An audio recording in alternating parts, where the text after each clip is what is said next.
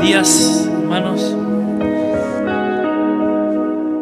Los invito a abrir las escrituras en Efesios capítulo 6, versículo 14. Vamos a estar meditando las escrituras ahí mientras buscan el pasaje, Efesios capítulo 6, versículo 14. Podemos repasar brevemente el contexto para recordar dónde quedamos la, la última vez. Eh, nuestro pastor Mariano, que hoy está en Hurlingham, nos comenzó una serie, una serie titulada El estilo de vida que produce el Espíritu Santo en la iglesia, en los esposos, en las esposas, los padres, los hijos, los empleadores, los empleados.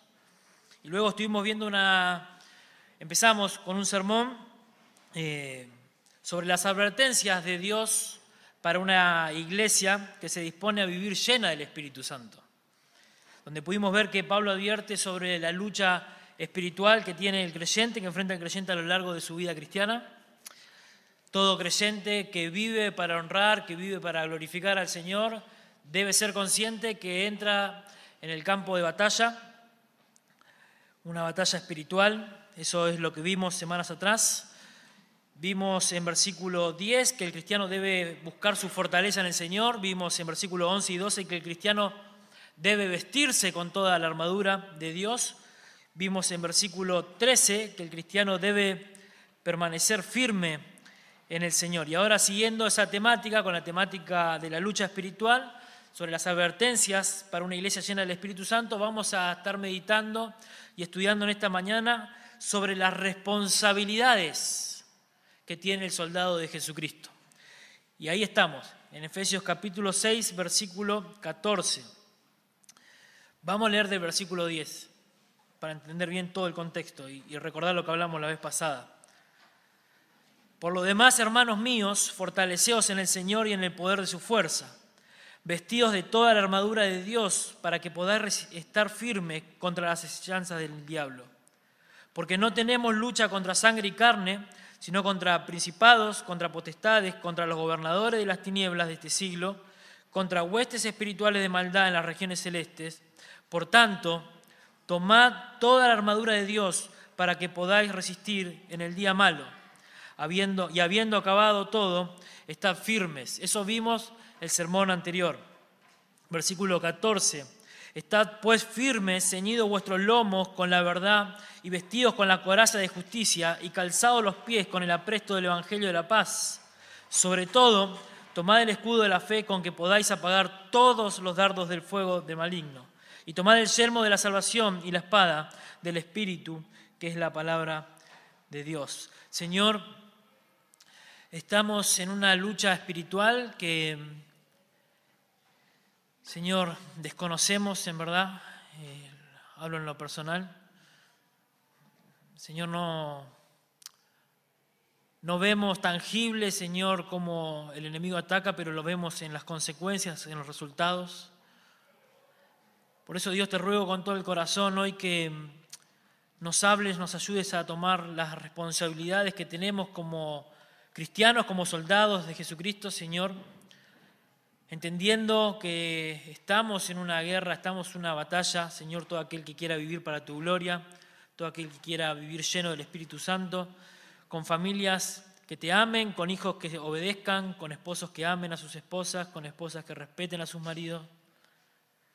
Señor, tendremos una lucha. Por eso te ruego, Dios, que nos guíes, que guíes nuestros pensamientos, nuestro corazón a tu palabra, Señor. Señor, y te lo pido en el nombre de tu Hijo Jesucristo. Amén. Hubo un tiempo en la vida de, Martín Lutero cuando su conflicto, vamos a decir así, con, Satanás, con, el diablo, se volvió de una manera tan real que, que tomó o adoptó una manifestación casi física, casi visible. Él afirmaba ver demonios que lo atacaban y claro, lo que estaba haciendo Dios por medio de Martín Lutero era traer una reforma, la reforma conocida como la reforma protestante. Dios volvería a traer luz a su pueblo cuando estaba en tinieblas. Y estemos de acuerdo o no con este hombre, con Martín Lutero, no podemos ignorar que fue la persona que Dios usó para que esto sucediera, para traducir la Biblia al idioma de la gente, y quien se enfrentó a líderes católicos que tenían a las personas apresadas, vamos a decir así, por el miedo a, la muerte y al infierno. En esa vívida e intensa lucha eh, espiritual que enfrentó Lutero y con el resultado de su enojo contra Satanás, dicen, y él cuenta, que Martín Lutero tomó un tintero con que estaba escribiendo y lo arrojó a esa persona que él creía ver que era Satanás. Claro, el tintero pegó contra la pared y lo que hizo fue manchar toda esa pared. Dicen que la mancha en la pared permaneció por muchísimos años, recordándole a las personas lo vívido del conflicto espiritual y la lucha contra Satanás en la propia vida de Martín Lutero. Y hermanos, esta lucha no es menos real para nosotros. Aunque quizás no tengamos la intensidad espiritual de un Martín Lutero para verlo como, como, como él lo veía, el creyente y Satanás se encuentran en una guerra espiritual. Se encuentran en una lucha espiritual. Somos parte de esta guerra, formamos parte del ejército del Señor, formamos parte del ejército del Dios de los cielos, estamos metidos en una guerra. Y como todo soldado que acata obedece las órdenes de sus superiores, así el creyente debe acatar, debe obedecer las órdenes de Cristo. Por eso quiero hoy que veamos cuáles son las responsabilidades para nosotros si formamos parte de ese ejército, como soldados del Señor Jesucristo. Y nuestra primera responsabilidad como soldados de Jesucristo es que debemos tomar la postura correcta, la postura adecuada, la postura de un soldado. El soldado debe tomar una postura firme en la batalla espiritual. Esta es la idea del apóstol Pablo. Nuestro texto de hoy comienza con este mandato. Estad pues, ¿qué? Firmes, firmes. Hemos visto en el sermón anterior las advertencias del apóstol Pablo en versículo 11 a vestirnos de toda la armadura de Dios para que podamos estar, ¿qué? Firmes contra las acechanzas del diablo. Y luego en versículo 13, para que permanezcamos firmes cuando haya terminado todo. El énfasis de permanecer firmes, hermanos, en esta idea de pensamiento es ineludible, no la podemos esquivar. Ahora Pablo nuevamente y por tercera vez insta a los creyentes a permanecer en esa condición. Estad pues firmes, por tercera vez. Estar firmes, sostenerse en pie es la idea, permanecer en pie. Lo opuesto a, a huir, lo opuesto a ceder. Esa es la idea en este contexto. Al cristiano se le insta a huir cuando es seducido por su, propia, por su propia naturaleza, por su propio pecado. Pablo dice en 2 Timoteo, capítulo 2, 22, huye de las pasiones juveniles, pero acá se le insta a qué? A permanecer firmes. ¿Cómo es esto?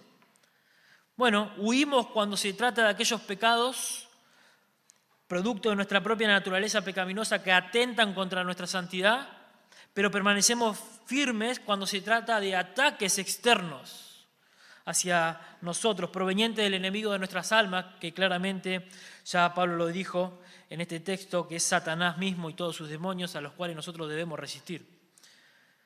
Bueno, el apóstol Pablo, como cualquier orden que recibe un soldado, sabe que la única forma de vencer a este enemigo es obedeciendo al mandato de permanecer firmes en medio de la batalla. La famosa frase soldado que huye sirve para otra guerra no cabe en la mente del cristiano, no cabe en la mente del cristiano. No, no entra, no existe palabra en el cristiano para ceder o para huir en los pensamientos del creyente cuando se trata de permanecer firmes eh, frente a los ataques del enemigo. Por eso vemos que lo primero que debemos hacer, que es nuestra responsabilidad, es tomar la postura de permanecer firmes. Permanecer firmes. Y primeramente debemos hacerlo porque es un mandato. Pablo dice, estad pues firmes, estad pues firmes, es un mandato. Primera Pedro 5.8 afirma lo mismo en, su carta, el apóstol Pedro, luego de hablarle a una iglesia que está siendo perseguida. Él dice, sed sobrios y velad, porque vuestro adversario el diablo, como león rugiente, anda alrededor buscando a quien devorar, al cual resistid como firmes en la fe. El apóstol Pedro habla con conocimiento de causa vamos a decirlo. Sabe por experiencia lo que es ser zarandeado como trigo, ¿se acuerdan? Lucas capítulo 22, 31, Simón, Simón, he aquí Satanás me ha pedido para zarandearte como a trigo.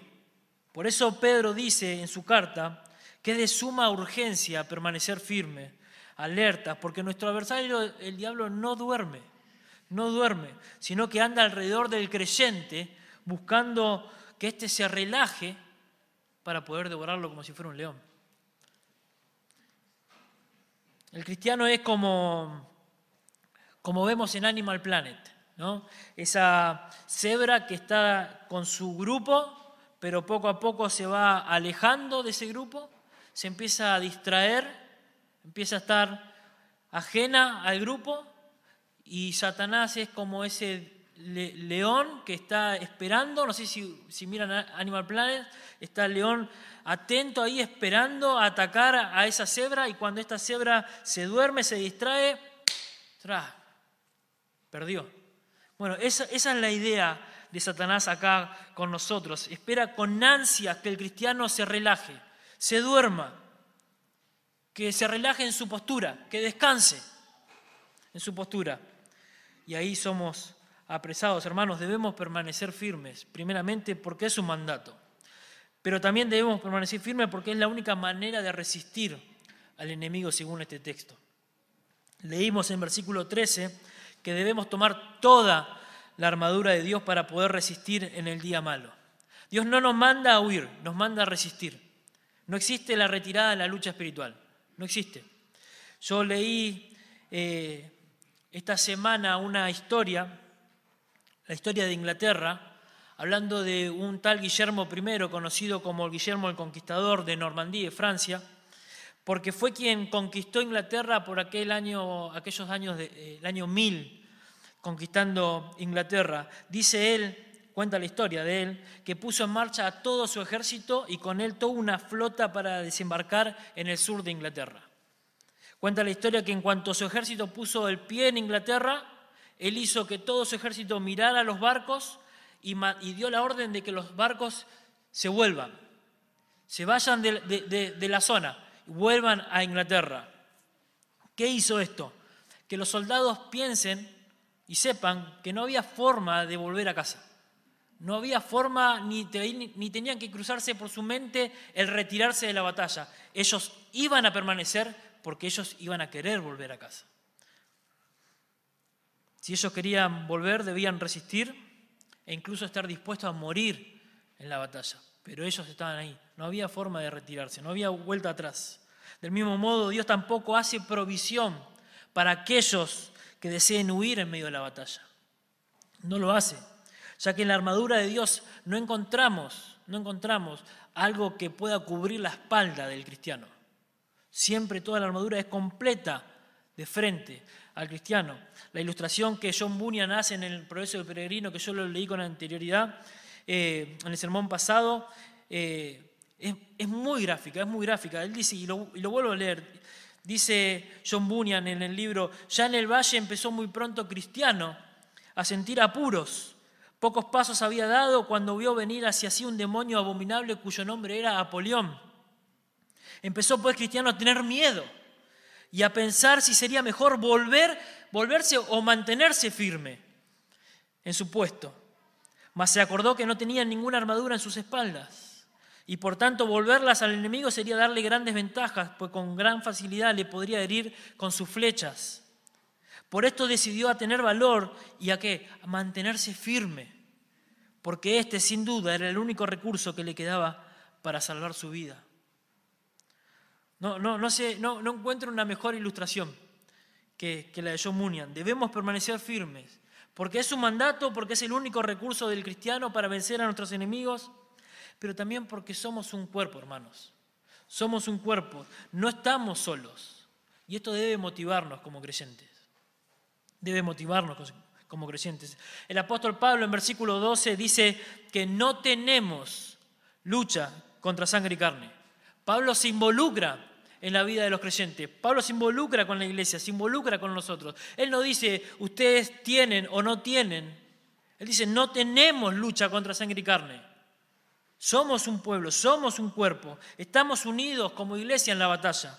Y tenemos recursos para animarnos, consolarnos mutuamente.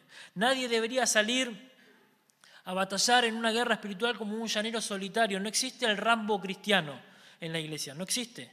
Somos un pueblo, somos un cuerpo, somos la iglesia de Dios y respondemos todos juntos a las órdenes de un general, que es Jesucristo el Señor. Si bien el llamado a cada uno de nosotros a mantenerse firme y a resistir al enemigo, también lo hacemos y nos ayudamos como cuerpo, lo hacemos como iglesia.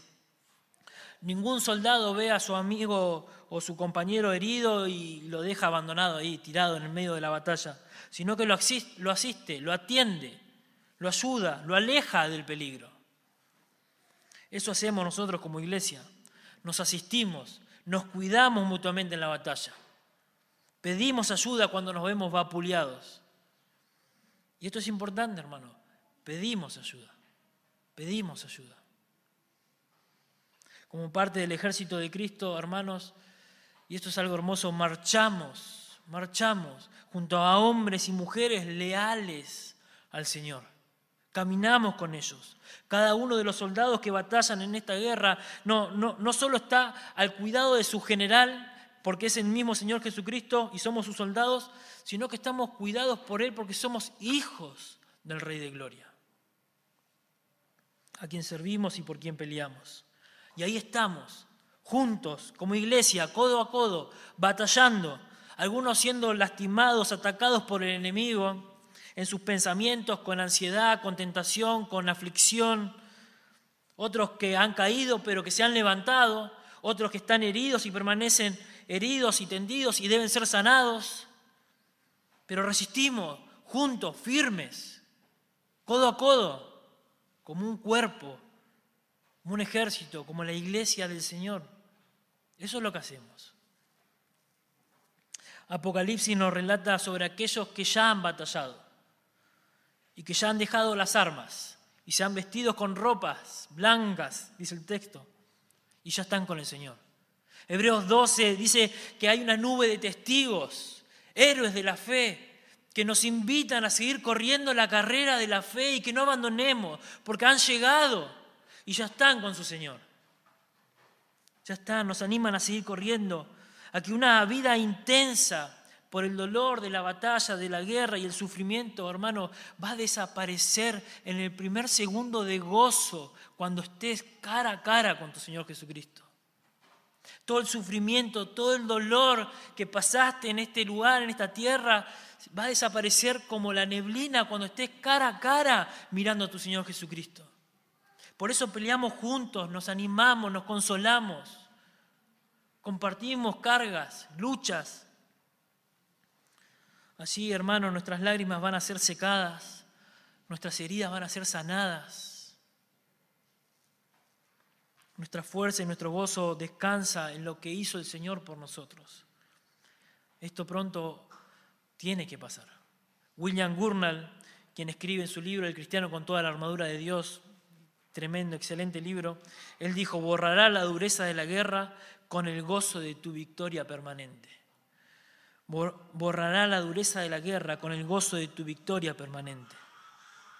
El valor del sacrificio de, de Jesucristo es incalculable, hermanos. Él nunca le dio la espalda a la cruz del Calvario. Él dio su vida hasta la muerte y muerte de cruz, dicen las Escrituras, por nosotros, para reconciliarnos con Dios, para declararnos inocentes delante de Dios, para llevarnos a Dios. Cristo en la cruz del Calvario ganó la guerra frente al pecado y cumplió con la promesa dada en Génesis 3.15. Y Él pisoteó, pisó la cabeza de la serpiente y venció a la serpiente. Venció a nuestro enemigo, le quitó su poder y nos pide ahora que como creyentes, como nuevas criaturas, nos mantengamos firmes como soldados de Jesucristo. El creyente tiene como primera responsabilidad el permanecer firme en la batalla, pero debe hacerlo tomando para sí toda la armadura de Dios, toda la armadura de Dios. Esta es la segunda responsabilidad del soldado de Jesucristo. El soldado debe colocarse toda la armadura de Dios para la batalla espiritual versículo 14, la segunda parte, ceñido vuestros lomos con la verdad y vestidos con la coraza de justicia y calzados los pies con el apresto del Evangelio de la paz. Sobre todo, tomad el escudo de la fe con que podáis apagar todos los dardos del fuego de maligno. Y tomad el yelmo de la salvación y la espada del Espíritu, que es la palabra de Dios. El pensamiento del apóstol Pablo es, es el siguiente, ya que ahora están firmes, bueno, colóquense en la armadura. Colóquense en la armadura. El cristiano se encuentra en el frente de batalla, está ahí en oposición cara a cara con el enemigo. Está firme con su, con su armadura puesta, presto a, a recibir órdenes del Señor. No va a pelear como si fuera a la playa, no va en hojotas y relajado. No, él va preparado, va preparado. Está sujeto a las órdenes de su Señor, se calza toda la armadura completa del Señor. Presten atención, toda la armadura del Señor, no una parte, toda la armadura del Señor. Todos los componentes juntos cubren al creyente. Cada pieza tiene una función especial, cada parte es completa, es perfecta, se complementa. No queda expuesta de frente ninguna parte de su cuerpo. De otra manera, Satanás podría penetrar en, alguna, en algún hueco de su armadura, como le sucedió al rey Acab en 1 Reyes capítulo 22, versículo 34, donde dice que un hombre tiró una flecha a la aventura, ¿recuerdan? Y la flecha penetró por una yuntura de su coraza y el rey murió. Pero el creyente no debería tener temor de este, que esto sucediera. Primero porque no huye y segundo porque tiene colocada toda la armadura de Dios. Y ahora Pablo empieza a describir cómo la armadura, cómo se compone, cómo está conformada el cinto, la coraza, calzado, etc. Quizás por la imagen del soldado que está custodiando a Pablo, recuerden, Pablo está preso, puede ser. Quizás por su entendimiento del Antiguo Testamento, también puede ser. Él dice en Isaías 11:5, y será la justicia cinto de sus lomos y la fidelidad ceñidor de su cintura. En Isaías 59:17, pues la justicia se vistió como de una coraza y con yelmo de salvación en su cabeza tiene mucha relación con este pasaje de Efesios. Quizás haya tomado de ambos, tanto de, un soldado romano como de un soldado judío, y haya dejado esa idea de armadura, no lo sé. Lo que sí sé es que Pablo le da un orden a la armadura, y ese orden es el que queremos seguir. Primeramente dice el texto que se ajusta el cinto para permitir flexibilidad y automáticamente se coloca la coraza para cubrirse, luego el calzado específico para mantener la firmeza, después dice que toma el escudo, después toma el yelmo y finalmente toma la espada, y ese es el orden que debemos seguir. Entonces Pablo comienza con la primera pieza de la armadura, ceñidos vuestros lomos con la verdad. Ceñidos vuestros lomos con la verdad. La verdad es el cinto, es el ceñidor, como se le conocía. El creyente tiene la responsabilidad de ceñirse de atarse los lomos con la verdad, como dice Pablo. ¿Por qué debía atarse el soldado un cinto? Bueno, primeramente por agilidad, para que nada estorbe su caminar, nada estorbe su andar, debía atarse, que nada le ocasione molestias. El soldado romano, como cualquier otro hombre en aquel tiempo, usaba una túnica larga de bordes rectangulares. Era la vestimenta de aquel entonces. Una túnica entera donde entraba su cabeza, sus brazos y, se dejaba caer. Bueno, cuando él debía correr, cuando él debía caminar, subir una montaña, debía levantarse la túnica de las cuatro puntas y colocárselas dentro del cinto y ceñirlo. De esta manera sus piernas iban a moverse con, facilidad, se iban a poder, no, no iba a trastabillar, no iba a caer. Era la forma para prepararse para la batalla. Mientras más ajustada estaba la túnica al cinto, mejor era para el soldado. Nadie iba a tironear de la túnica cuando éste estuviera peleando. Se iba a sentir ligero para moverse. Hoy tenemos elementos bien sofisticados, incluso eh, pelean a larga distancia ya quizás con, con armas, pero en aquel tiempo las batallas eran cuerpo a cuerpo. Y era eh, sí o sí el, soldado debía ajustarse esta túnica, debía estar ágil, no podía tener ninguna molestia. Mientras más ceñido, mejor. Como los atletas de hoy, mientras más apretada es la ropa, mucho mejor. Corren con más rapidez, no tienen molestias, el viento no mueve sus ropas. Y Pablo tiene esto en mente. El soldado de Cristo debe estar ceñido, pero ceñido con la verdad de Dios. Ceñido con la verdad de Dios. El cristiano debe atar su vida con la verdad. ¿Y a qué se refiere Pablo con la verdad? Bueno, algunos comentaristas hablan de la verdad revelada, de la verdad de las escrituras, como revelación de Dios, es decir, toda la verdad revelada que tenemos desde Génesis a Apocalipsis.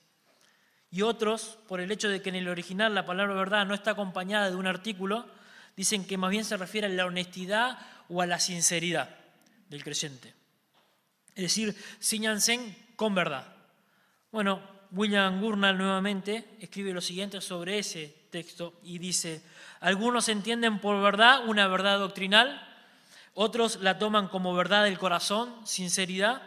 Lo mejor es comprometerse con las dos porque una no es posible sin la otra. Qué sabiduría la de este puritano.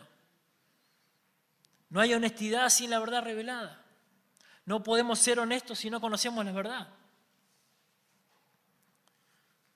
Entonces, nos ceñimos con la verdad en todo su aspecto. La verdad contenida en la palabra de Dios porque en ella confiamos, ella es nuestra fortaleza, ella es nuestra base, el fundamento para la batalla, pero también lo hacemos honestamente, sin hipocresía. Esa es la idea. El creyente debe comprometerse con la verdad, debe colocarse la verdad. Ese es el principio de esta pieza. Si es que vas a pelear la buena batalla. ¿Y por qué ceñidos con la verdad? Como primera pieza. Escucha bien, hermano porque es lo primero que Satanás ataca, la verdad de Dios, la verdad de Dios.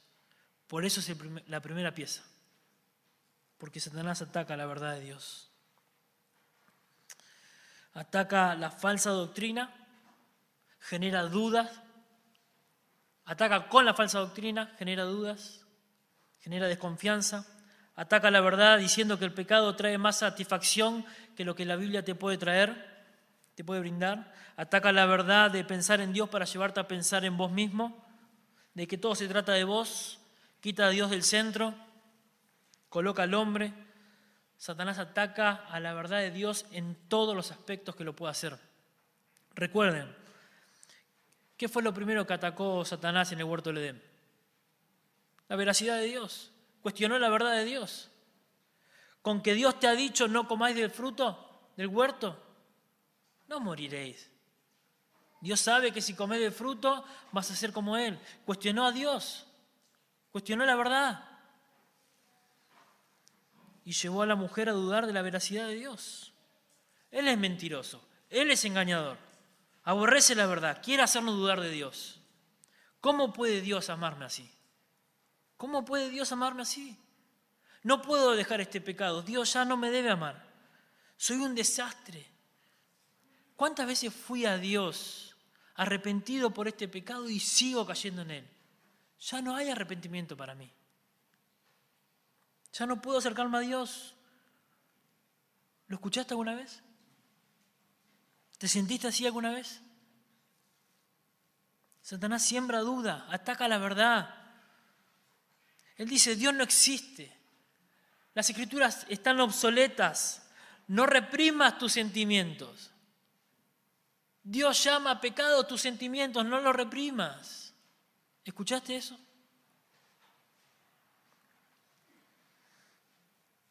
Ciñan sus lomos. No dejen nada suelto, que Satanás no pueda tironear o hacer algo para hacernos caer. Aférrense a la verdad. Eso es lo que dice Pablo. Aférrense a la verdad.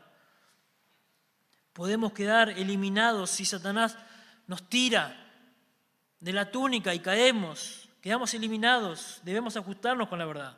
El tener ceñido nuestros lomos con el cinto es decir, estoy listo para la acción, estoy preparado. El que nosotros nos ciñamos con la verdad es decir, estoy preparado para salir a batallar. Tengo la verdad, estoy ceñido con ella, estoy aferrado a la verdad, tanto en el contenido como en la actitud.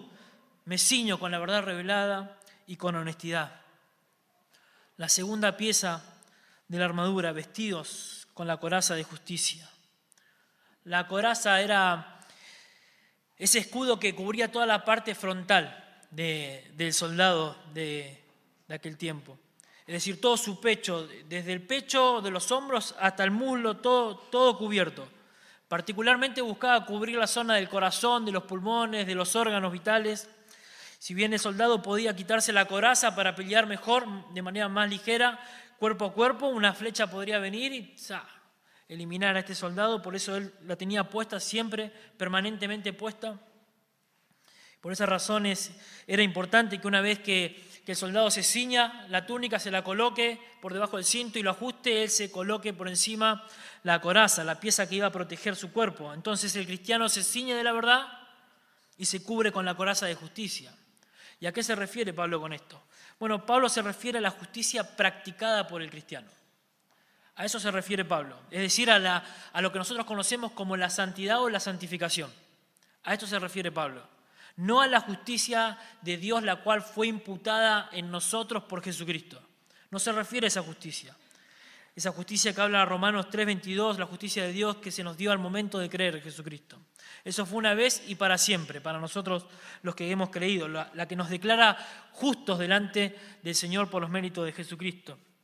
El hecho de que Pablo hable de la armadura para el cristiano ya da a entender que el cristiano ya ha sido justificado.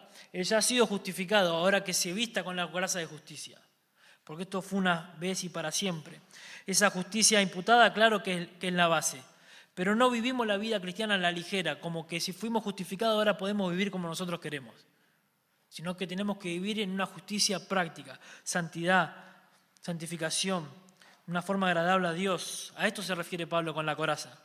En otras palabras, practicamos la justicia porque hemos sido claramente declarados justos. Recuerden lo que dijo el autor a los hebreos sobre Abel, el hermano de Caín. Por la fe Abel ofreció a Dios más excelente sacrificio que Caín, por lo cual alcanzó testimonio de que era justo. Esa es la idea, las obras del creyente son el testimonio de haber sido justificados. La santificación del creyente es una obra que demuestra que el creyente ya ha sido justificado. El, vivir vestidos, cubiertos de la justicia, es vivir una vida de santidad, hermanos. Una vida de obediencia, una vida de fe, una vida de justicia práctica. Pablo mismo dice en Efesios 4:24, usando de sinónimo, vestidos del nuevo hombre, creados según Dios en la justicia y santidad de la verdad. Pablo usa palabras ahí sinónimas en la carta. No habla de justicia imputada al momento de creer, sino de vivir responsablemente la vida cristiana. Ya que fuimos justificados, Efesios 5:9, andad como hijos de luz, porque el fruto del Espíritu es en toda bondad, justicia, ahí está la palabra, ya es fruto del Espíritu una vez que ya hemos sido justificados. Y verdad, vivir una vida de justicia es vivir una vida de obediencia a la ley de Dios, una vida eh, personal para nuestro gozo y para la gloria de Dios. Esa es la idea de vivir una justicia práctica. Una justicia que se traduce en obediencia. Hermanos, esa santidad que habla Pablo, esa justicia práctica, es lo que te va a cubrir de los ataques del enemigo. Esa es la idea de Pablo. Es lo que llamamos santidad en la vida del creyente.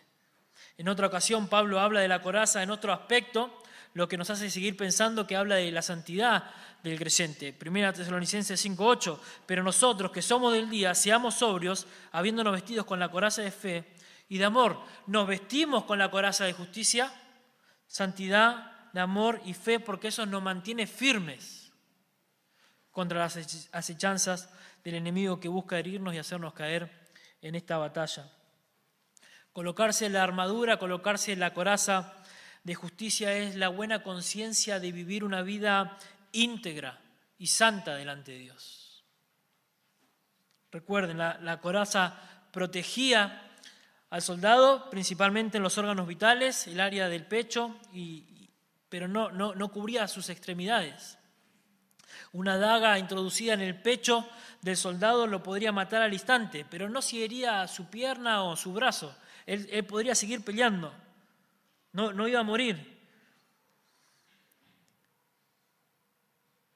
Por eso la, la coraza de justicia protege la zona del corazón, del alma, de la conciencia del creyente. Porque es donde Satanás busca atacarnos. ¿Podemos salir heridos? Claro que sí, pero no puede destruirnos, porque estamos cubiertos en santidad. Es la zona que Satanás busca atacar, busca atacar la verdad de Dios, pero también busca atacar tu santidad. Por eso cuando nos mantenemos íntegros practicando esta justicia práctica, es que estamos cubiertos con la armadura de Dios, hermanos. Pero así como la coraza de justicia defiende la conciencia, defiende el corazón, defiende el alma del creyente, del cristiano, y llena de valor también al cristiano salir a, resistir en la batalla espiritual, el no tener colocada la coraza de justicia, hermano, es que salga sin protección. Que salga sin protección. Entonces vas a ser abatido por el enemigo. Vas a ser herido. La culpa, el temor, eh, esas caídas que te van a hacer dudar de la veracidad de Dios. Él nos va a atacar con mentiras, nos va a atacar con engaños, hará que minicemos el pecado, que seamos tolerables al, pecado. Y el pecado es lo, lo peor que nos puede pasar en la vida, es lo peor que nos puede pasar en la vida. Destruye las familias, destruye los matrimonios, destruye las relaciones. Como escuché decir a un predicador unas semanas atrás, Satanás no, no puede mandarnos al infierno, pero sí al pecado. Por eso debemos cuidarnos porque Satanás nos ataca llevándonos a cometer pecado. El pecado es por lo cual murió Jesucristo. Por eso murió Él. Por eso debemos resistir firmes en santidad, en justicia práctica, ceñidos los lomos con la verdad, es la clave. Coloquémonos la coraza de santidad, de justicia. Están ligadas junto al cinto de la verdad y la coraza, están ligadas una a la otra, una a la otra. Y ahí viene la tercera pieza que conforma la armadura de Dios y calzado los pies con el apresto del Evangelio de la paz. En el versículo 12 Pablo nos dijo que tenemos una lucha.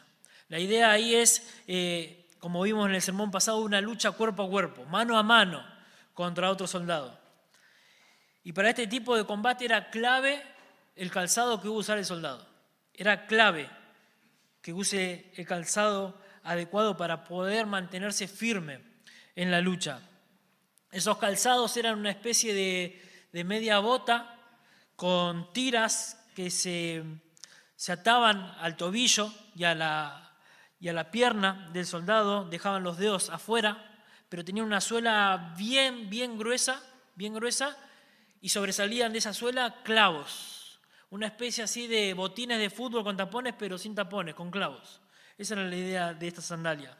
Esto iba a permitir hacer que el soldado pueda hacer largas distancias, pueda subir alguna cuesta hacia arriba sin resbalar, pero especialmente lo iba a mantener firme en la lucha cuerpo a cuerpo. No iba a resbalar, no iba a caer, iba a estar firme, sus pies iban a estar anclados.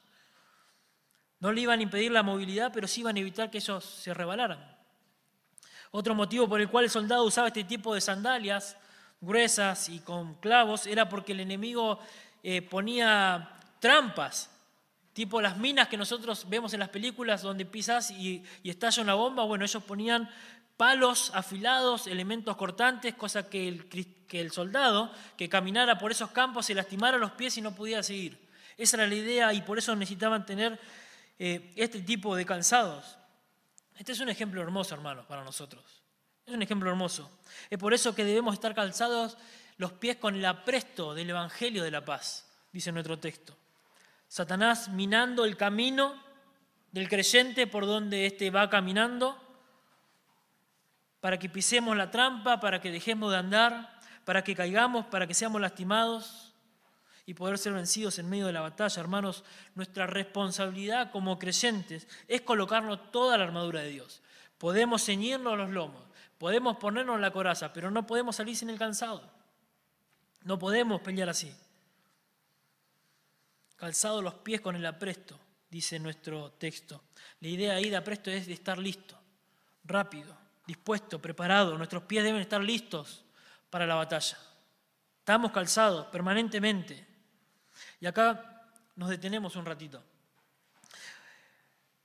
La idea de estar calzados con los pies, con el apresto, los pies con el apresto del Evangelio de la Paz, no trae la idea acá, en este pasaje, de ir predicando el Evangelio, de ir predicando el Evangelio.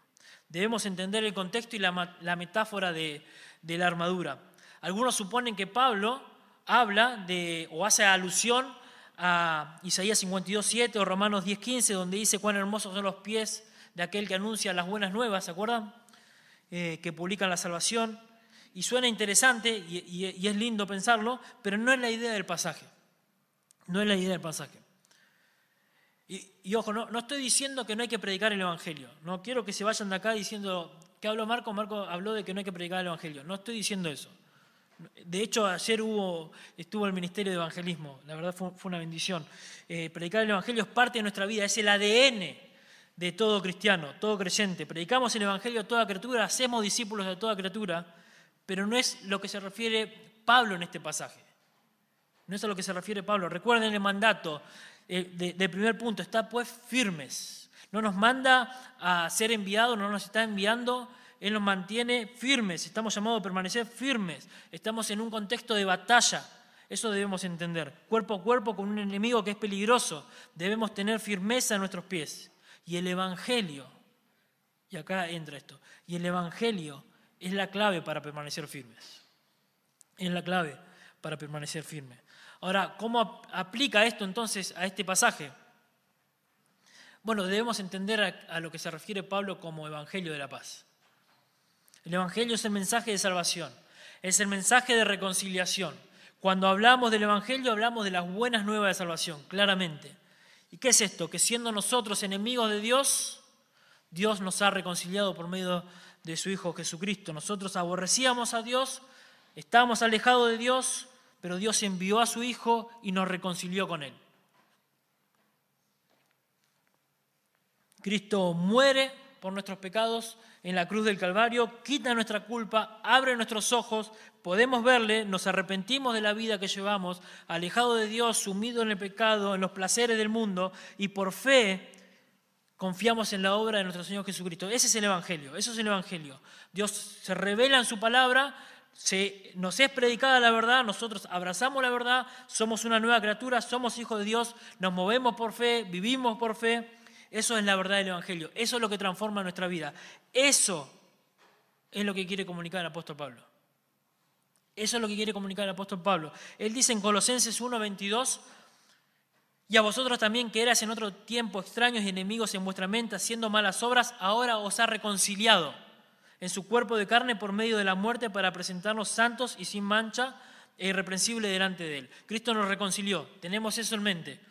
Romanos 5.1, justificados pues por la fe, tenemos paz para con Dios, por medio de nuestro Señor Jesucristo. Ahora, somos reconciliados, somos justificados, tenemos paz para con Dios. Ese es el Evangelio al que Pablo se está refiriendo acá. Tenemos paz para con Dios. Siendo enemigos de Dios, aborreciendo a Dios, somos justificados, somos reconciliados, tenemos paz para con Dios. Ese es el Evangelio. Eso es lo que Pablo dice, debe mantenernos firmes.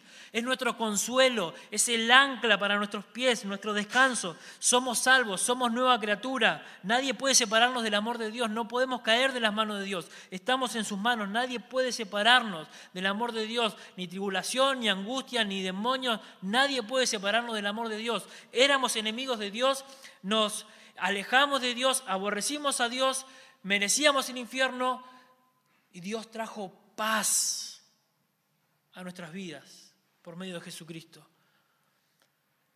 No hay temor en el cristiano, porque hay paz con Dios. Eso es lo que Pablo quiere transmitir. Eso es calzarse con el Evangelio de la paz. Están firmes. ¿Saben por qué? Porque hay paz entre Dios y ustedes. Eso es lo que Pablo quiere decir y cuando venga el enemigo de nuestras almas en busca de nosotros, para hacernos dudar, para hacernos tentar, para acusarnos delante de Dios, debemos recordar, hermanos, que hemos sido reconciliados, que hemos sido justificados y estamos en paz con Dios. Cuarta pieza de la armadura, el escudo de la fe. Sobre todo, tomad el escudo de la fe con que podáis apagar todos los dardos de fuego del maligno. Una mejor traducción sería, además de todo esto, para no darle la importancia a una pieza sola, además de todo esto, tomen el escudo de la fe. Cíñanse la coraza, cálcense, tomen el escudo de la fe. En el ejército romano había dos tipos de, escudos que se usaban para la guerra. Eh, uno era redondo, quizás más pequeño, que podía tener un soldado en su brazo, era ligero para moverlo, podía moverlo y pelear cuerpo a cuerpo, cubrirse con un brazo, eh, atacar con el otro, pero no servía para cubrir el cuerpo entero, no servía para cubrir el cuerpo entero, más bien era para desviar quizás el ataque de algún soldado que cuerpo a cuerpo está peleando con él. Una onda así, Aquiles en Troya, no sé si la vieron, pero Aquiles pelea con Héctor y lleva un escudo pequeño y una espada. Bueno, eso no es a lo que se refiere acá eh, Pablo. Si el escudo que usa Gladiador, soy muy fanático de las películas épicas, pero si el escudo que se usa en, la película Gladiador cuando Máximo llega a la arena y tiene que enfrentar al emperador, el emperador quiere conocerlo y vienen todos los soldados y traen unos escudos, ¿se acuerdan? Altos, grandes. Bueno, esa es la idea del escudo acá. Eh, escudos rectangulares de hierro, fuertes, grandes, cubrían toda la parte del soldado. Un escudo de unos 80 centímetros de, ancho por 1,40 de alto, eran ese tipo de defensa que usaban para, recibir, para defenderse de los ataques. La palabra ahí, turión, que hace referencia al escudo, en el original destaca este tipo de escudos, de los grandes. Estos escudos estaban hechos de metal, pero tenían partes de piel de animales que estaban bañados en un aceite. ¿Para qué era esto? para que cuando el enemigo disparara flechas con fuego, esos escudos con su aceite apagaran la flecha que estos enemigos están mandando. Y eso tiene sentido, ya que Pablo dice con el escudo de la fe para apagar qué? Los dardos de fuego del maligno, provenientes del ataque del maligno. ¿Y quién es el maligno? Versículo 11 ya lo vimos, el mismo Satanás, el diablo. Ahora es interesante pensar que Pablo diga ahora tomemos el escudo de la fe. Tomemos el escudo. Es importante notar eso. El soldado permanece todo el tiempo con la armadura puesta. El cinto colocado, eh, la coraza colocada, los pies, pero no siempre tenía este escudo en la mano. Era pesado, no podía aguantar tanto tiempo su brazo teniendo un escudo, no podía eh, cargarlo, pero sí lo tenía cerca, lo tenía a mano, lo tenía cerquita de él. Y esa es la idea de Pablo. Están ceñidos, están aferrados a la verdad, comprometidos con la justicia, comprometidos con la santidad, viviendo con su convicción de que están en paz con Dios. Bueno, tengan el escudo cerca, cerca, porque si viven así, hermanos, lo van a usar. Esa es la idea del apóstol Pablo. Algunos elementos están listos, preparados ahí, pero otros son elementos inmediatos. Elementos inmediatos, los tenemos ahí. Como un boxeador que tiene sus guantes puestos, no se los saca cada round que termina, pero sí se saca el bucal. Su esquina le da agua, toma aire, se pone el bucal y vuelve a salir a pelear. Son elementos inmediatos, pero hay otros que están permanentes. Bueno, la idea de Pablo es ahí, es, la misma. Tiene todo el elemento puesto y hay elementos inmediatos que lo va a tomar, como el escudo de la fe. El cristiano está preparado, tiene a mano el escudo para cuando venga el ataque del enemigo. El escudo es suficiente para apagar todos los dardos del enemigo, no solo algunos. Esos dardos son una especie de flecha que atacan directamente a la mente del cristiano, van directo a la mente del cristiano. Dardos de duda, de culpa, tentaciones, temores, avaricia, lujuria, que atacan la mente del cristiano. Primera Juan lo llama los deseos de los ojos, los deseos de la carne y la vanagloria de la vida. El enemigo espera paciente, espera ese momento indicado y te lanza no uno, todos, todos los dardos.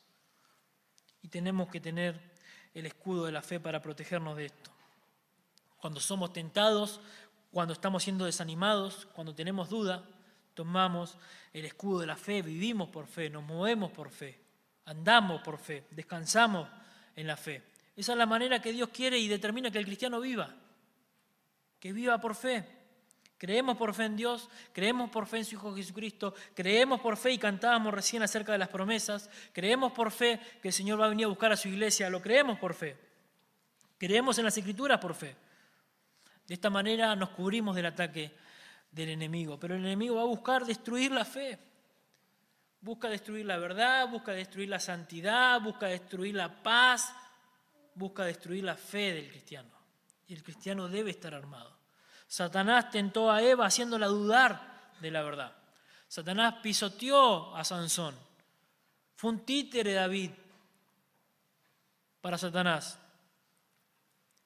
Y el descarado tentó al Señor Jesucristo, pero sin éxito, claro. Pero todo lo hace minimizando y menospreciando la verdad de Dios.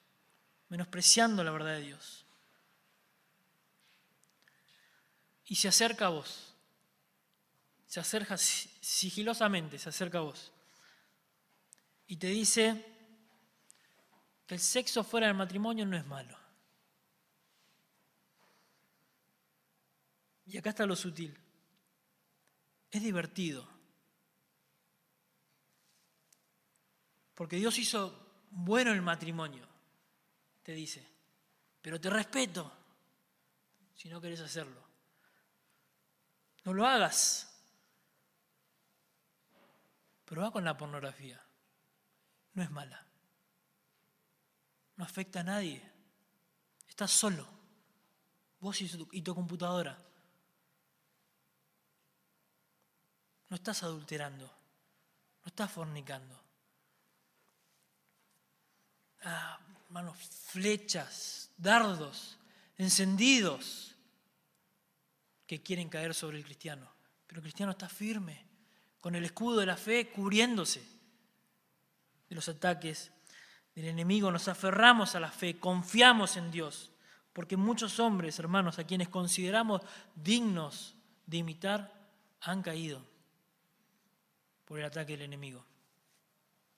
Han confiado en sí mismos y se han olvidado de lo que la Biblia dice, que el justo por la fe vive. Habacuc 2.4 dice, mas el justo por su fe vivirá. Romanos 1.17, mas el justo por la fe vivirá. Gálatas 3.11, el justo por la fe vivirá. Hebreos 10.38, mas el justo vivirá por la fe. Fe, fe, es confianza plena en Dios, en su palabra, depositar toda nuestra confianza en el poder de Dios. Samuel Pérez Millo comentando este pasaje dice, la fe victoriosa descansa en la verdad revelada que enseña el poder infinito de Dios. La fe del creyente descansa plenamente en el Señor, por tanto, descansa firmemente en el poder del Señor. Satanás va a tirar todos sus dardos, pero nuestra confianza en Dios va a ser lo que nos proteja a nosotros la fe en Dios. Podemos aplicar todo lo que creemos de Dios y en su palabra para mantenernos firmes y atentos, alertas en nuestra vida. Es clave nuestra confianza en Dios y en la veracidad de la palabra para hacerlo. Quinta pieza, el selmo de la salvación. Y tomad el selmo de la salvación, tomad el casco esa es la idea, el casco de la salvación, la misma idea que la anterior. Debe estar ahí listo, preparado a mano para poder tomarlo y colocártelo cuando el enemigo venga a atacar. Todo soldado sale con su casco. Es la pieza por excelencia, quizás, de, en todas las guerras. Vemos que todos llevan casco para protegerse, pero la función de los cascos en la época de Pablo cumplía la función no solo de cubrirse si venían flechas, sino también para aquellos soldados que venían a atacar con sus caballos podían asestarle un golpe de espada tremendo y partirle el cráneo del soldado. Entonces el yelmo en los soldados lo que hacía era resbalar o desviar el golpe de la espada de estos soldados. Por eso Pablo dice, colóquense, es necesario para desviar el golpe. ¿Y a qué se refiere Pablo entonces con yelmo de la salvación? Bueno, Pablo se refiere ahí a la seguridad de salvación del creyente. A la seguridad de salvación del creyente. El casco iba a ser segura la vida del soldado ante los golpes del enemigo, aunque no iba a evitar que sufran eh, el golpe, ¿no? Bueno, Pablo toma la seguridad que, que brindaba el casco para ilustrar la seguridad que tiene el creyente en la salvación de Dios. Francisco La Cueva, comentando este versículo, dice, la seguridad de la salvación presente y futura es la mejor protección para la cabeza. Es decir, para que la mente del creyente no se vea jamás sacudida por tentaciones de duda y de inseguridad. Es lo que Pablo dice en 1 Tesalonicenses 5:8, habiéndonos vestido con la coraza de fe y de amor y con la esperanza de salvación como yelmo. Es la salvación del cristiano, el yelmo que nos da esperanza. Eso es lo que Pablo quiere decirnos. Es por eso que cuando el pecador es salvado por Dios de sus pecados y vemos fruto de su conversión, ¿qué le damos? Seguridad de salvación. Le damos seguridad de salvación. Está seguro en las manos de Dios. Esto no significa que el cristiano tiene ahora libertad, como me ha dicho un, hermano que, creía en la pérdida de salvación. Ah, vos sos de aquellos que creen que la salvación no se pierde y podés pecar total, no, vas a perder la salvación. No, no, no es la idea. No es la idea que nosotros fuimos salvos para pecar sin problema y que eh, simplemente tenemos seguridad de salvación para pecar libremente, sino que una vez salvo siempre será salvo el cristiano. Siempre será salvo. Y su salvación se va a evidenciar por los frutos de la condición como nueva criatura. Empieza a amar a Dios, ama a los hermanos, ama a la iglesia, ama la palabra de Dios, aborrece su pecado, pero está seguro en Dios. Está seguro en Dios. Es la salvación la que nos da esperanza, hermanos. Es la que nos trae seguridad.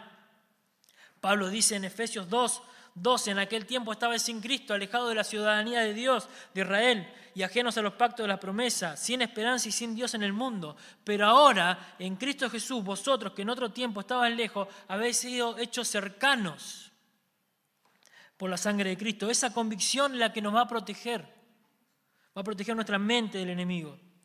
Y aunque éste nos ataque queriéndonos hacer caer, dudar de nuestra salvación, Hermanos, podemos descansar, que estamos seguros y confiados en las manos del Señor. Y nada va a arrebatarnos de su mano. Esta seguridad trae esperanza al creyente. Trae esperanza al creyente. Entonces, ¿por qué Pablo la compara con la, con la esperanza o el yermo con la esperanza? Porque como el yermo protege la cabeza, hermanos, la esperanza de salvación protege nuestra mente protege nuestra mente, protege el alma del creyente. Es una virtud que los cristianos necesitan recordar continuamente mientras dure la guerra con Satanás y contra el pecado. Primera Pedro dice, ceñid los lomos de vuestro entendimiento, sed sobrios y esperad por completo en la gracia que se os traerá cuando Jesucristo sea manifestado. Esperamos en la gracia de Dios, esperamos la venida del Señor, ceñidos los lomos con la verdad, con la esperanza de salvación en nuestra mente, sabiendo que el Señor prometió venir a buscarnos y estamos seguros en Él. Protegemos la mente, protegemos el cuerpo, protegemos, nos atamos con la verdad, nos afirmamos en la verdad, protegemos el cuerpo con santidad, nos calzamos los pies, hay paz con Dios, tenemos el escudo de la fe, confiamos en Dios y tenemos la seguridad de salvación, guardando nuestra mente, cuidándonos. Y finalmente tenemos la sexta y última pieza que compone la armadura, toda la armadura de Dios la espada del Espíritu, dice nuestro texto, y la espada del Espíritu, que es la palabra de Dios. Eso es interesante. Uno se imagina una espada como aquella que vemos en, la película, en las películas, ¿no? una espada tipo He-Man, doble filo, pesada, eh, de un metro de largo, como de los guerreros de, de antigüedad, pero no es la palabra acá. La palabra acá que se traduce como espada es majaira y hace habla de una daga de 14 a 40 centímetros, una daga que usaba el soldado. Y esto servía para el ataque cuerpo a cuerpo. Ninguna persona podía pelear cuerpo a cuerpo con una espada de un metro de largo. No podía, imposible. Entonces peleaban con una daga para defenderse, para atacarse, se quitaban el ataque del enemigo, atacaban, pero era un combate cuerpo a cuerpo. Y la función de la daga era penetrar en algún lugar donde pueda entrar y herir en los órganos vitales del soldado enemigo. Pero se usaba de manera inteligente y acá Pablo dice y agrega que esta espada es la palabra del Espíritu y que a su vez es la palabra de Dios. Entonces podemos traducir y la palabra o la espada dada por el Espíritu, que es la palabra de Dios. ¿Mm? Esa es la espada una espada que fue forjada por Dios mismo, una espada que puede penetrar y, que es cortante, y más cortante que cualquier espada, porque esta espada puede atravesar no solo la coraza, sino el alma del ser humano. La palabra de Dios es una espada en las manos del cristiano. Y así como un soldado novato debe aprender a usar sus armas, debe aprender a usar sus armas, así el cristiano debe aprender a usar su Biblia, debe aprender a usar su espada. No vamos a vencer a nuestro enemigo como si estuviéramos caminando con la Biblia debajo del brazo. Hace poquito eh, estaba viendo una entrevista a un boxeador, Brian Castaño, argentino, en Estados Unidos, tenía que pelear por cuatro títulos mundiales, el, el hombre estaba eh, ya preparando, como ellos lo llaman, su campamento en Estados Unidos, y un entrevistador se acerca a, él para hacer una entrevista ya preparada en su casa desde el momento que se levantaba hasta el, día que hasta el momento que se acostaba, cómo era el día de este boxeador. Este, eh, eh, este, entrevistador llega a la casa y va a despertar a Brian Castaño y lo encuentra ya estirando la cama. Pero algo me llamó la atención, que cuando Brian Castaño levanta la almohada encuentra hay una Biblia abajo de la almohada. Y el entrevistador le dice, riéndose, ¿qué dormís con la Biblia abajo de la almohada? Sí. ¿Y por qué? Porque ella me protege, decía. Y, parece interesante. Pero la Biblia no te va a proteger si duerme debajo de la almohada. La Biblia te va a proteger si duerme en tu corazón, si la Biblia duerme en tu mente, si duerme en tu alma. De esa manera te va a cuidar. De esa manera te va a cuidar. Y debemos saber cómo usarla, debemos usarla con sabiduría y aprender a usarla depende de la situación en la que nos encontremos. El salmista decía, todo el día sella mi meditación. Él decía, mi corazón he guardado tus dichos para qué? Para no pecar contra ti. Entonces la palabra la uso con un fin, para no pecar, para defenderme, para traer consuelo, para recordar el Evangelio. En los momentos difíciles, hermanos, no nos engañemos. Queremos defendernos, queremos luchar en verdad contra nuestro pecado y contra Satanás, pero nos da fiaca prepararnos en la palabra. Nos da fiaca meditar en las escrituras. Nos da fiaca orar las escrituras. La Biblia es nuestra espada y va a ser eficaz en la defensa y en el ataque del enemigo si lo usamos como debemos usarla. Cuando algún soldado atacaba a otro con, su daga, el soldado respondía quitando el ataque con, con su propia daga, con su propia espada, y así debemos usar la palabra de Dios. Cuando el enemigo viene a atacarnos, con la palabra de Dios nos defendemos, quitamos el ataque. Mateo capítulo 4, Jesús es tentado. Si eres hijo de Dios, dice Satanás, di estas piedras que se conviertan en el pan. Jesús no hizo nada para demostrar que era el hijo de Dios. Se defendió. ¿Con qué? Con la palabra. Él respondió y dijo, escrito está. Luego el tentador dijo, si eres hijo de Dios, échate abajo. Y el Señor respondió, escrito está. Por tercera vez el tentador vino y le ofreció reinos y gloria y el Señor le respondió, vete Satanás, porque escrito está. Al Señor tu Dios adorarás y a Él solo servirás. ¿Se acuerdan cuáles fueron los medios por los aquellos mártires en Apocalipsis 12 vencieron? Y ellos han vencido por medio de la sangre del cordero y de la palabra del testimonio, haciendo referencia a las escrituras. ¿Y qué dice las escrituras de ella misma? Que es una espada, es viva, es eficaz, traspasa como dos filos y penetra a partir el alma, las coyunturas, los tuétanos, y discierne los pensamientos y las intenciones del corazón. Eso es lo que hace. La palabra de Dios es el arma del cristiano. Nos defendemos y atacamos con la espada cuando predicamos la palabra. Y así, hermanos, ya tenemos toda la armadura completa.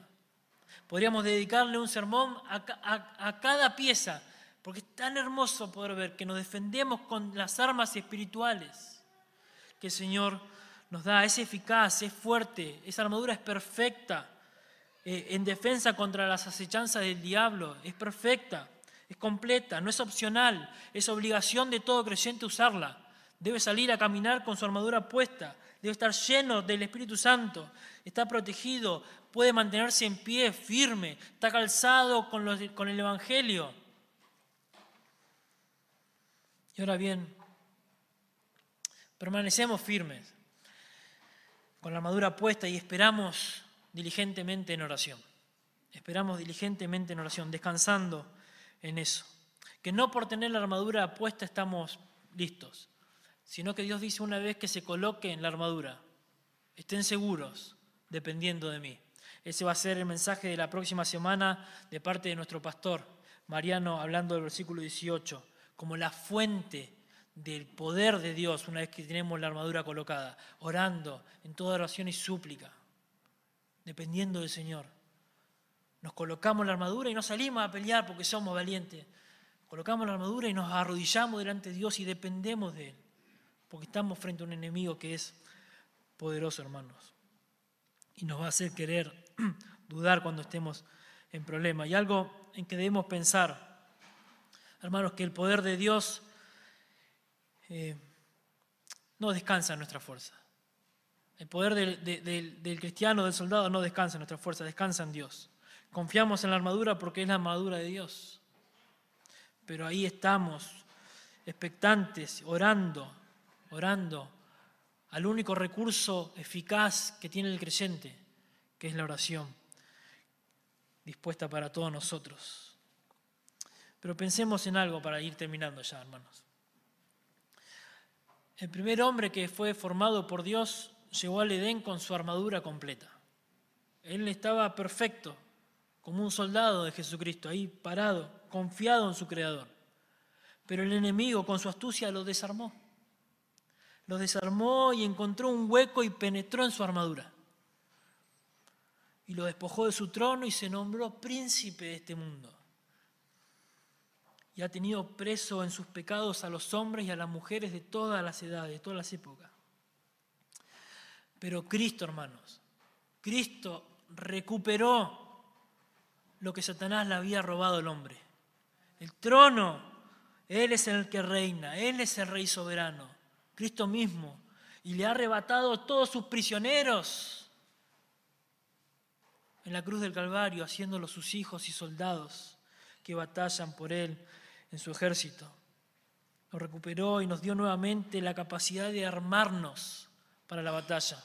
Nos dio la armadura para que tengamos responsablemente la capacidad de ajustarla a nosotros y ahí permanecer firmes. Hermano, un cristiano que no reconoce esto, que no admite o no entiende algo de la importancia de esto, va a ser un cristiano que va a estar tendido en, en el campo de batalla va a estar tirado y se va a volver una víctima. No solo pierde su propia vida, lleno de dudas, de temores, insatisfecho con Dios, sino que pierde su eficacia como soldado de Jesucristo. No va a glorificar a Dios. Y si quiere glorificar a Dios en algo, va a ser solamente en sus deseos, porque no va a estar preparado para pelear. Y Dios nos llama a todos hacerlo. Va a ser un soldado desnudo. Va a estar desarmado, totalmente incapacitado para poder pelear la buena batalla contra Satanás, contra, eh, contra el pecado. Iglesia, enfrentamos un enemigo que en verdad es poderoso, que hizo caer a muchos. Es astuto, es experimentado, pero que fue vencido en la cruz del Calvario. Fue vencido en la cruz del Calvario, esa victoria está asegurada. Esa victoria está asegurada. Tomemos con seriedad la responsabilidad de un soldado de Jesucristo, permaneciéndonos o permaneciendo firmes en la batalla, colocándonos la armadura que Dios nos provee, descansando en el poder de Dios, en la gracia y en la dependencia de Dios. Que Dios bendiga su palabra, hermanos. Señor, estamos frente a ti, Dios clamando porque nos permita ser responsables, Señor, como soldados de Jesucristo, a permanecer firmes en la batalla, Señor, armados con toda la armadura que nos has provisto, Señor, para nosotros. La verdad, Señor, la justicia, la santidad, el Evangelio de la paz, tu palabra, la seguridad de salvación. Y que armados, Señor, nos arrodillemos delante de ti y dependamos plenamente de tu poder. Señor, te ruego que no caigan más soldados, Señor, acá en tu iglesia, que podamos entender que somos un cuerpo, que nos necesitamos unos a otros, Señor, que no podemos salir a batallar solos. Señor, ayúdanos a entender esto. Ahora bendice a tu iglesia, Señor, fortaleciéndola en tu poder, Señor, en el poder de tu fuerza, en el poder de tu espíritu, Señor, y descansando en el poder de tu palabra, Dios. Permite que te adoremos una vez más. En el nombre de Cristo Jesús. Amén.